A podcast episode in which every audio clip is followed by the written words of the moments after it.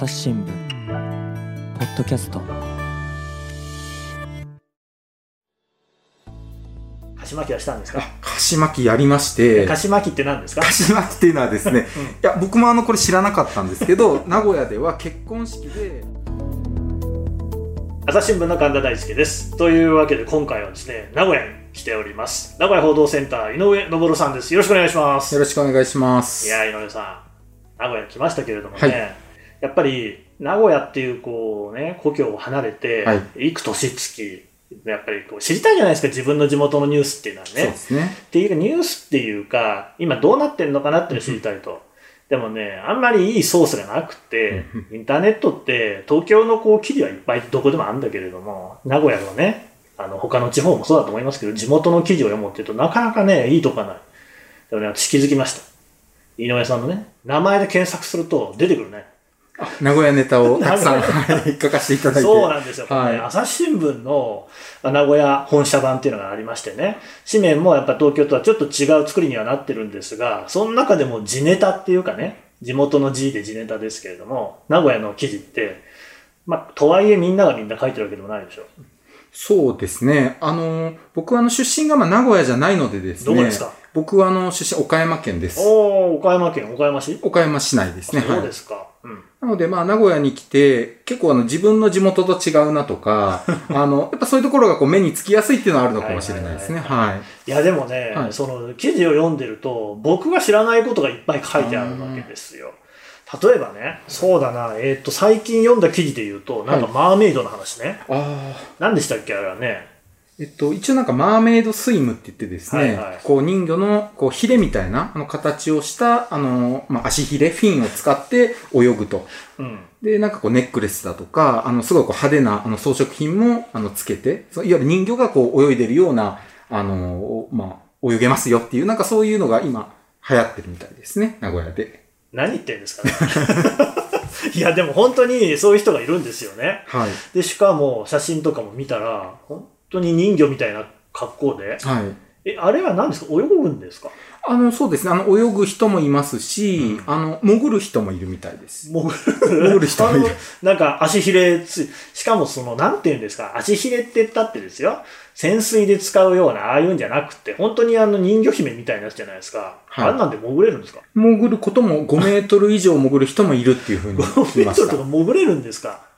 いや、なんか不思議な世界でね。これ、えー、なんて人がやってるんでしょこれはですね、ね松永さんという方と後藤さんという方、お二人で、うお二人とも女性ですよね。そうですね。うん。人魚の学校っていうのをまあ開いて、これまで100人以上の人魚をまあ養成しましたよっていう、そういう記事なんですけど、人魚の学校。人魚の学校、はい。なんでそれを作ろうと思ったんですかね？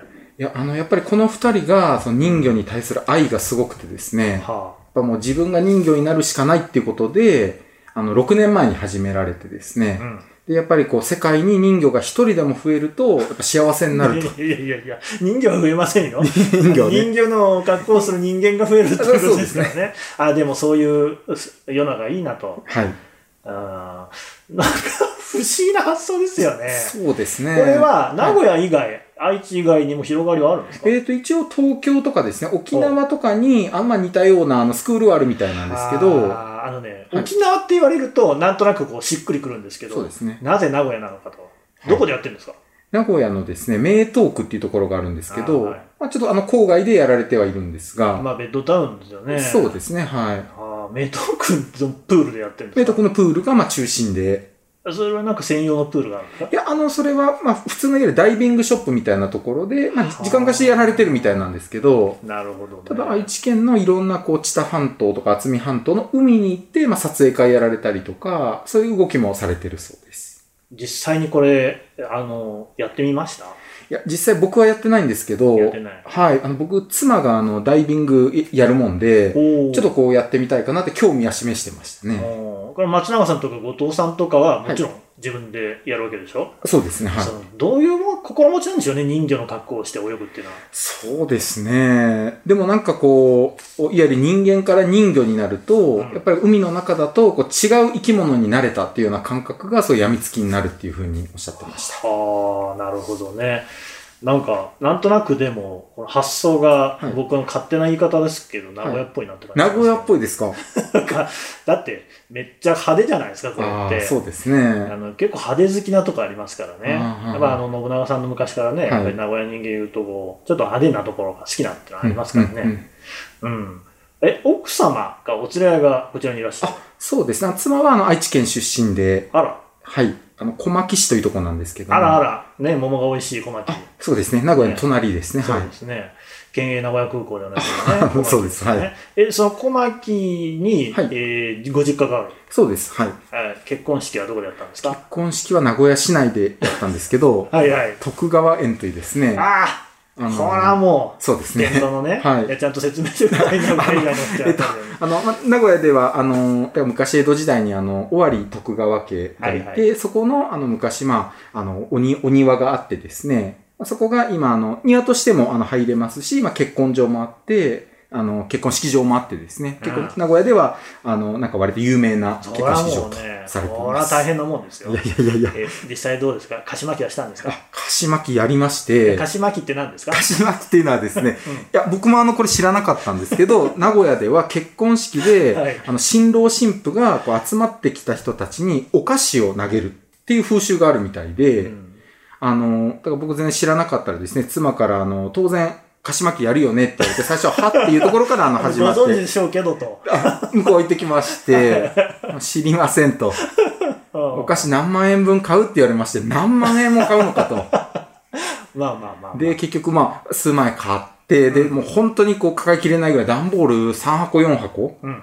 買ってですね、それをまあ集まってきた人とかに、あの、こう巻いて、マックってどっから巻いたんですか？それがですね、式場の2階から巻きスペースがある巻きスペースがあるんですよ。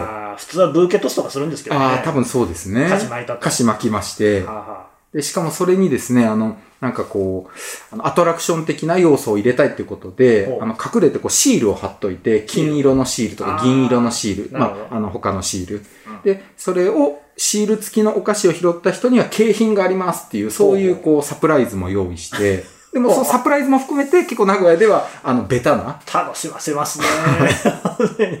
いや、もちろんね、小牧とか名古屋のご友人もいらっしゃったんでしょうから、それはもうね、大賑わいで。まあまあ、あの、そうですね、たくさんあの、ひ人が集まって喜んでくれました一方、けど。岡山のね、はいあの、井上さんのご実家の皆さんも当然いらっしゃったんでしょうけれども、岡山の皆さんの反応はどうでしたか？反応はですね、もうかなりびっくりしていて。ないですか？岡いや、山。な、聞いたことないですね。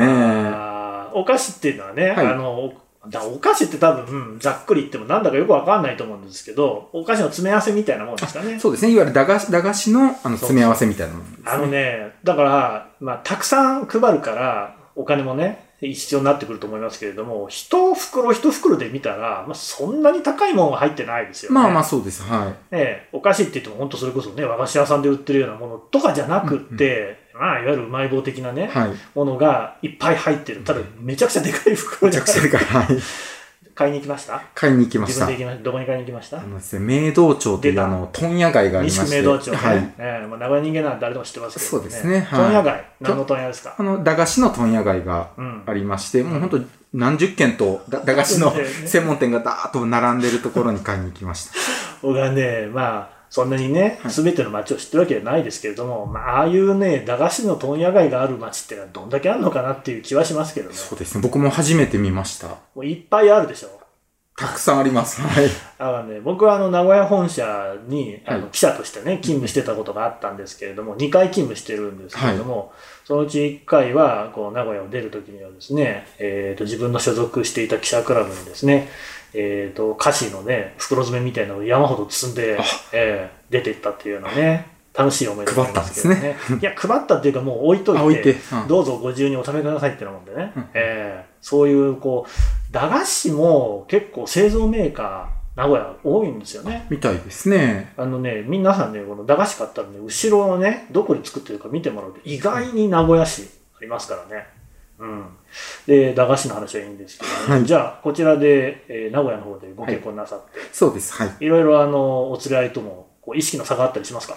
そうですね。まあ、意識というかですね、やっぱりあの言葉がですね、言葉。やっぱり名古屋弁でわからないことは多々あっまあて、ちょっと私もはい。名古屋弁ではい。そろそろ喋りあ、ましょうしょってください。はい。えっと、言葉でわからんっていうのはどういう時ありますか？そうですね。あの、例えば、あの、えっと、こっちだと、あの、放課放課って、こう、学校の話をしてると、放課？っていう単語が出てくるんですよ。放課ね。あ、放課？放課。っていうと、それはあの、相槌ですよ。ああの、おばあさんとかに、放課ね？そうじゃなくて、あの、昼放課の放課ね？そうです、そうです。はい。え、放課って言わないの？放課っていうのは僕初めて聞いあの、て、火つける放課じゃないですあ、じゃなくて、はい。あの、が学校で、あの、えっ、とね、放つっていう字に、課外事件の課で放課ですね。はい。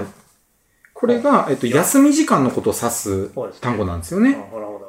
岡山だと確か放課後っていう言い方をするんですけど、これは全国的にそうです。そうですね。放課後っていうともう授業全部終わった後の時間のことを。指すんですけど、この休み時間を放課っていうのは、あの、初めて聞いた。あと、それと学校の話をするんですか？あ、実はですね、妻があの、高校の教師をしてまして。なるほど、それははい。ね、ほら、毎日のことですもんね。そうです。なんで、さっき言った鹿島期も、あの、はいこう、妻の生徒がめちゃくちゃ集まってですね、何十人集まってそこに歌詞を巻いたので、これは大変な争いになったでしょうね。そうですそうですあーまあでも可愛らしいというか、そうですねなんというか、はい放課ね、はい学校用語は結構そういうのありますよ。そうですよね。B 氏知ってます？わかんないです。ほら、知らんもんね。B 氏っていうのはね、なんて言うんだろう、標準語では。えっとね、でっかい紙のことなんですけど、えっと、教室とかに貼って自由研究とか、なんか版で制作したようなものをこうね、えー後ろの掲示板とかに書くっていう、なんかそういうことあるでしょ、うんうん。そういう時に使う。B 氏はね、うんとね、なんだろうな、半島詞とか、模造詞。うんうん。模造紙って聞いたことあります？戻しは、はい。うんあのでっかい紙。これ B 紙って言いますねえ。ーえ、B 氏でど、どういう、あれ B は ABC あ、ABC の B。うん B は知りません。あと、あの、机つるって言いますね。知ってます？そ。れは、あの、机を運ぶって意味ですそうね。そうそうそう、はい掃除をするときとかに机を一ぱ一箇所にね、固めるっていうときに、机つり、机をつるんですよね。あれも多分長弁ですよね。そうですね。はい。みたいな。うん。意外とその生活に密着した。これじゃなかなかあの、ね、言葉が通じなくて、意思の疎通に困ることもあると。そうですね。あと、あの、擬音とかも結構独特だなと思っていて、まあ、お風呂がチンチコチンだがね。ね とか、あの、鉛筆とかね、あの、特勤特特勤勤とか。特勤特勤だがって。はい。喧嘩することもあるでしょ、やっぱり。そうですね。どういうはい。ふうに喧嘩するんですか？そう、ん？喧嘩？ええーっえ。とね、なんか奥けさんどういうふうに切れますか？マーカーンって言います？ああ、でも言います、言います。うん。だーって言います？言います。だーって何なんだろうねっていう。あの、そうですね。はい。なんだっていうことの省略かしら。ねそうそう。で、あの、井上さんは岡山弁で返すんですか？僕もまあそうですね、岡山弁出てしまうので、はなんかおたお互い言ってることよくわからんけど、悪意だけ伝わるみたいな、そういう喧嘩が。そうなんですよ。あのね、これ皆さん気をつけた方がいいんですけれども、海外とかに旅行に行った時に、はい日本語で、まあ、あの、現地の悪口とかをね、言わない方がいいですよ。ああれね、なんかわかるんですよ。悪いこと言ってんな、こいつはっていうのが、言葉が通じなくても。はい。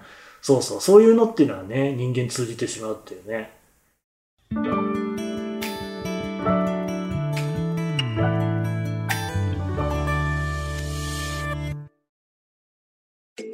メディアトークパーソナリティの飯沼正人です。ニュースの現場からお聞きの皆さん、朝日新聞ポッドキャストには他にも番組があるってご存知ですか？メディアトークではメディアの今、そして未来について言葉を交わします。どうしたら皆さんに情報をお伝えできるのか、何を伝えるべきなのか、コンセプトはあなたとメディアの未来をつなぐ。過渡期の今、一緒に考えてみませんか？アプリからメディアトークで検索してみてください。名古屋弁で言うとまた面白い記事ありましたよね。あ名古屋、名古屋以外なんか、何でしたっけ漫画のやつ。名古屋以外全部壊滅っていう。壊滅ってはい。いう、これなんかその僕は最初に見たのはツイッターではい。なんか回ってきて、こんな面白い漫画があるよって言ってね、そしたらあの、とんでもない設定の漫画だったんですけど、はいこれも記事にしてますよねあ。そうですね。どんな漫画でしたっいや、あの、僕もあの、まさにツイッターで見て面白いなと思ってすぐ記事にしたんですけど、けはいはいあの、まあ、名古屋以外の都市が災害によって全部壊滅してしまって、そんなバカなんですよ。日本はもうな名古屋人が支配したあの街になりますっていう設定なんですけど、まあそこであの、広島とか大阪とかの生き残りが名古屋に対して、あの、こう、抵抗していくっていう、はいそういうようなはい、あの、話なんですけど、だからもうなんか出てくる名古屋人が本当にあの、強烈でね、そうですね。あの、北斗の家に出てくる雑魚キャラみたいな感じのはい悪い奴らがですね、名古屋っぽい車に乗って名古屋走りとかをしてですね、そうですみんなを困らせるっていうのを書いてるのが名古屋の人っていうね、そうですね。はい。漫画の作家の方がはい名古屋の方なんですよね。はい。なんでこんな漫画書いたんですかね。いや、なんかですね、あの、まあ、その方、あの、それまでこう、スポコンとかですね、結構ストーリー性のある、はい。あの、漫画を描いてたんだけど、やっぱり自分の中でしっくりこないってことで、まあやっぱりこう、大胆にギャグ漫画にこう、転向しようっていうことで、で、ギャグの題材を見つけたときに、まあ、やっぱり地元の名古屋だと、まあ、いっぱいネタもあるし、うん。まあ、最悪ちょっとこう悪く書いても、あの、地元なんで、あの、悪く思われないだろうっていうことで、書かれたというふうに言ってまそう。なんですよ。もうやっぱりね、我々のね、あの、名古屋人の中にはですね、この、どうしてもこう、しこりが残っているのは、まあやっぱタモリさんですよね。あこれはね、もうあの、タコタモリさんが昔ね、えー名古屋の人のことをですね、ミャーミャー言っとると。まあ、ミャーじゃないんですよ、私に言わせればね。ミャーなんですけどね。おミャーであって、それはエアポーのエアですから、小さい矢ではないんですけど、まあ、ともかく。はいで、やっぱこう、名古屋の人間ってね、その自尊心を傷つけられると弱いんですよね。で当時、当時って言っても本当にね、もう本当だいぶ前ですけれども、例えば名古屋でオリンピックしようとしてたわけですよ。でもこれはソウルオリンピックね、1988年に奪われてというか負けてっていうのがありまして、やっぱりね、その自尊心を失うっていうのは時期ではあったんですよね。まあもうちょっと前だったかもしれないですけどね、タモリさんもね。え別にタモリさんはギャグで言ってるだけだから、あの人は4カ国語麻雀とかもやってるぐらいで、いろんなそのデフォルメがね、上手な方なんでね。なんだけども、エビフリアとか言われてですね、もう痛くね、あ、そうかと。俺たちはエビフリアって言ってたのかっていうのに気づかされたっていうのがね、食べてないけどね、エビフライそんなに。ただし、何でしたっけ、エビのなんか漁獲高とか結構高かったりするんですよね。うん。そう、自尊心。あの、名古屋飛ばしってのがありましてね、名古屋飛ばしって何ですか？名古屋飛ばしっていうのはですね、あの、もともとあの、えっと、新幹線のぞみができた時に、はい。まあ、東京からこう大阪に行く間に、あの、名古屋駅に止まらないダイヤが、まあ、組まれていた。これご存知ですかね？今は全部のぞみは名古屋止まりますよね。だからまあ東京品川を出て、新横浜、名古屋、京都、新大阪と。この辺はもう不動の停車駅ですけれども、なんと昔は名古屋に止まらん電車があったと。どうしてそうなっちゃったんですかね。いや、驚きですよね。うん。なんか僕、実はこれ取材してて、はい。当時の保線技術とかがいろいろ関係してるらしいんですよね。あとは、やっぱり、望みっていうのをね、鳴り物入りで作ると。で、どうしても、やっぱりなんかこう、時間をね、あ3時間切らないかんだったかな。新大阪に、その朝ね、えー、東京を出れば、朝一の会議に間に合いますよと。だいたい朝一の会議って9時とかでしょそれに間に合いますよみたいな触れ込みにしなあかんということで、どうして停車駅をね、一つ作ると、停車時間が長くなっちゃうんでっていうようなね、話だったやに聞きましたけどね。これがね、もうショックで、何なんだと。大体あの、ね、JR 東海はいですよ。ね、名古屋といえばですね、すね JR 東海の、まあ、本社もある中心地っていうのは話ではあったわけですよね。それがね、しかも新幹線がね、ついに名古屋を抜いていったかと。名古屋飛ばしってのは別に新幹線だけじゃないんですよね。そうですね。あの、なんか、いわゆるこう、外国人、外国から来る、あの、まあ、アーティスト、そう。マイケル・ジャクソンとか、そうそうまあ、マドンナとかも確かそうでしたよね。名古屋では、あの、コンサートやらずに、福岡とか札幌をやるけど、名古屋ではやらないっていうのも立て続いたと聞いてます。ね聞いてくださいよ、はね。東京、大阪はまあしょうがないですよ。だけど、なぜね、人口で負けている札幌や福岡の方に行ってしまうのかと。まあ、地域確かにね、離れてるし、そっちでやった方が効率がいいってことなのかもしれませんけれども、なんか他にも理由があったんですかね。なんかこれはですね、あの、名古屋って、あの、意外と、あの、そういうこう、コンサートを開くうん施設がそんなに実はないと。そうなんですよ。もともとは多分名古屋球場ぐらいしかなくあて。今もですね、名古屋ドームとか、あの、まあ、トヨタのこう、サッカースタジアムとか、その5万人、6万人入るところはあるんですけど、その次ってなると、急にこう、あの、1000人規模とか、になってこう、中間のものがないのちっで、ちゃくなっちゃう。そうですね、うん今も結構ジャニーズのあのコンサートなんかで、実は名古屋じゃなくて隣の静岡でやりますよっていうケースは、ちょいちょいあるみたいですよ。本当ですか？はい。これ許し難いですね。許し難いああ、でもやっぱり、例えば2万人とか3万人みたいなところではちょっと弱いと。そうですね。できないんですか？できづらいと。あと、結構あの、名古屋はその人口比でいうあの、ホテルの数も少ないのそうよくで、言われるんですよね。なので、こう、宿泊で数万人がこう、泊まる、あの、コンサートなかなかしづらいっていう理由もそうですね、はい。うんなだからね、もともとね、観光とかに、その、注力をしてないんですよね、うんこの辺ってね。うんあの、ご存知、ものづくり王国ですから、はい。それは自動車産業をはじめね、工業に関しては非常に栄えたところなんですけれども、その 一方で、観光で人を呼ぼうっていうところにはどうもね、意識が乏しかったところはあったと思いますよ。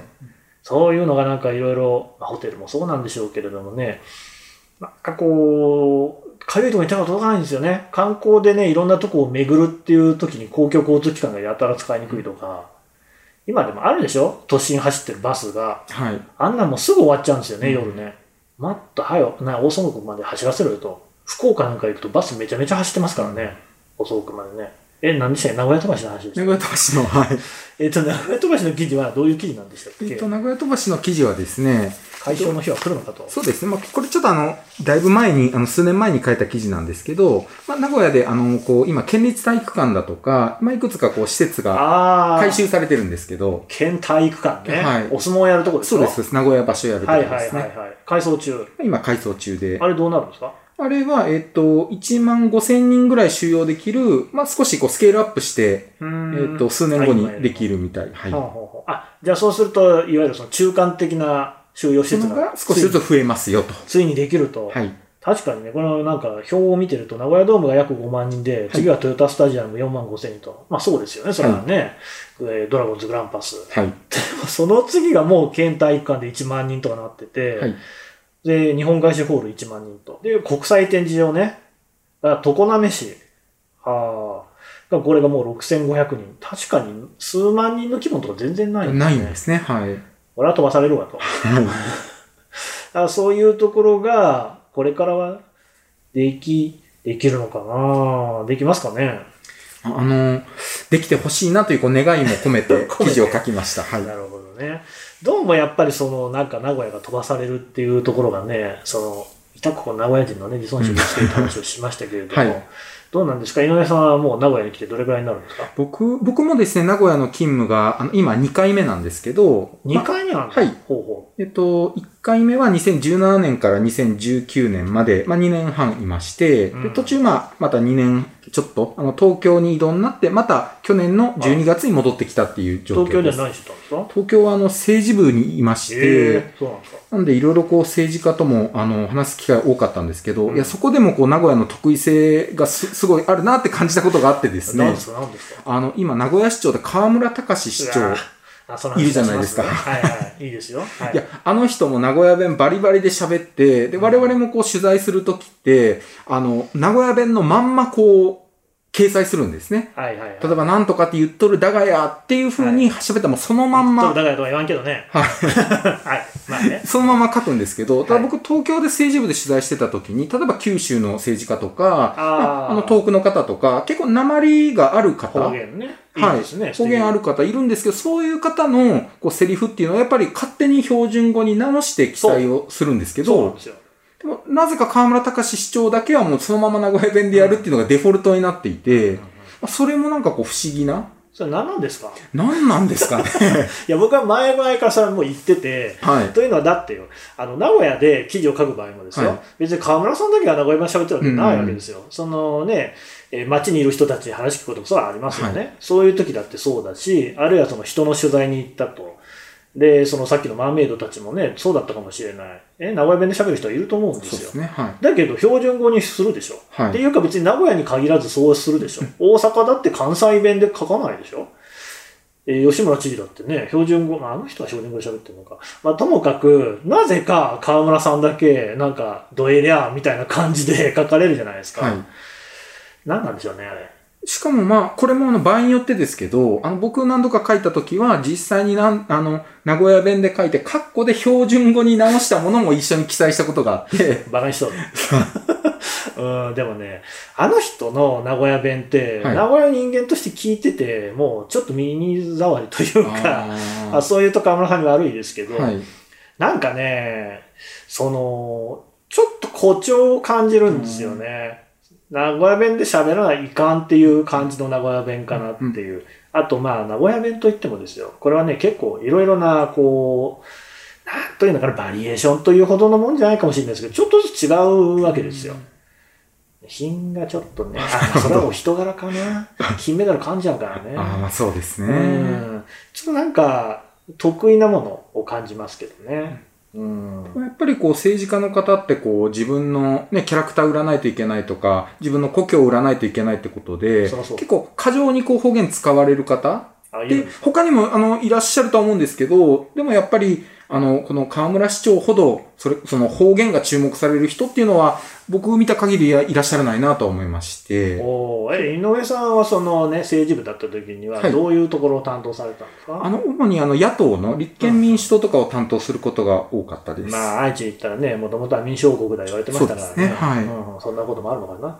えーそれでなんか、そのまあ、愛知はともかくとして、はい他にも方言話す人とかいました？そうですね。そう、野党系で言うと、あの、辻元清美さんなんかは、なんか言ったらあかんとかは結構、へこたれへんとかねへこたれへんとかですね。ああ確かにね。だから、そ、辻元さんぐらいかなと思いました。はい。でも、辻元さんの発言も別に関西弁にはしていないと思あう。たまにそういう、その目立つメッセージはね、そうですねそのまま書くかもしれないですけど。フレーズだけって感じですあいつね。確かに普段から関西弁喋ってますよね。はい。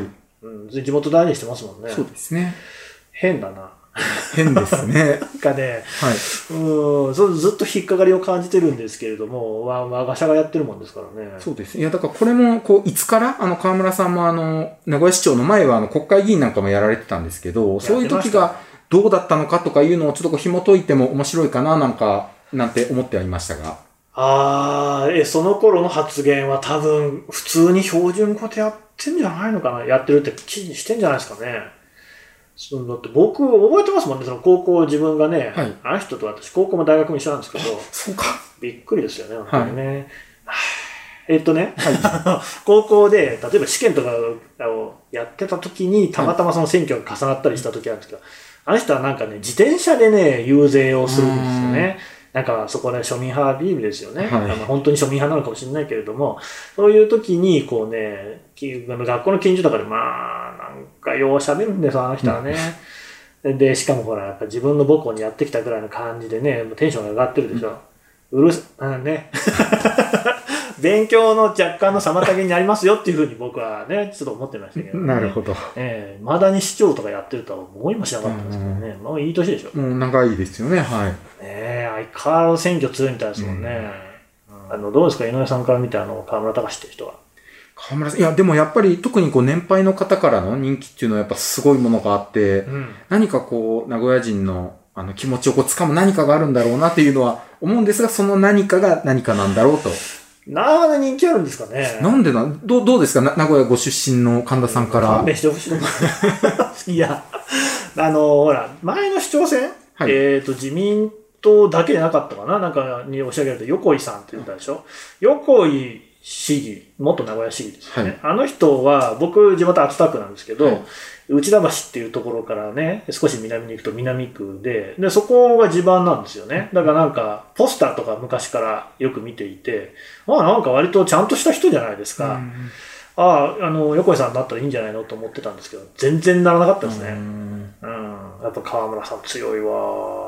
この、あの、参議院選挙もですね、去年の、えっ、と、今年か、えっ、と、7月にありましたよね。あ。あの時に、あの、河村市長の下で副市長をやられてた方がはい出られたんですけど、まあ、やっぱり知名度はあまりないので、うん河村さんのパネルを置いとけば、それで人が集まるとかって、そんな、えで集まってたんですか？あ結構集まってたみたいですね。はあ。なんで？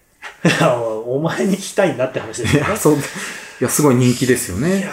ーそうですね。はなんか、演説とかもそこまで上手くないような気もするんですけどね。ん何回か聞いたんですよ。やっぱり名は古屋にいたね、取材してた頃に。はい。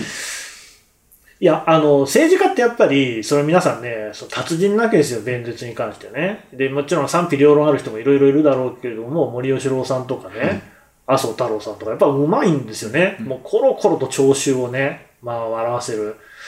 河村さん滑ってましたけどね。たまたまかな、僕が聞いたやつが。うん。よくわからん。名古屋のあの不思議ですね、あれね。えー、まあでまあ、意気健康でやってらっしゃるんでね。はい、お元気にということで。朝日新聞、ポッドキャスト。お話はつきませんが、続きは次回にお届けします。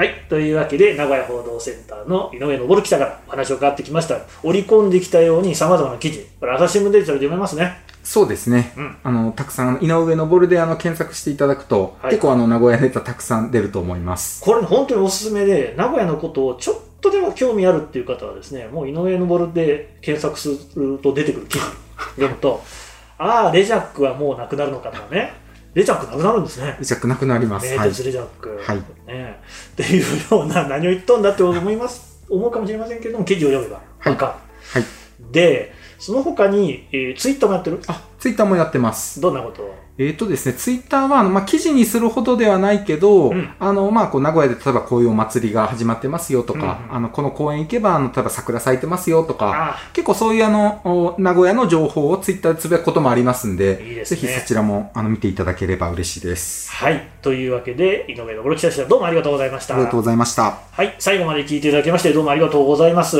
えー朝日新聞ポッドキャストですね、えーこれからも末永く続けていくため、皆様お力添えをお願いしたいと思います。まずはですね、ねお手持ちのあのアプリからフォローしていただく。それからですね、えレビューをつけたり、感想をぜひですね、えーポッドキャストの概要欄にありますお便りフォームから、えーこちらに届けてください。ツイッターなんかも大歓迎でございます。すべて目を通させていただいております。ぜひですね、えー皆さんのご意見をもとに番組を作っていくということもありますので、名古屋もね、こんな話聞きたいなんてのあったらお寄せください。井上さんに伝えます。朝日新聞ポッドキャスト、朝日新聞の神田大輔がお送りしました。それではまたお会いしましょう。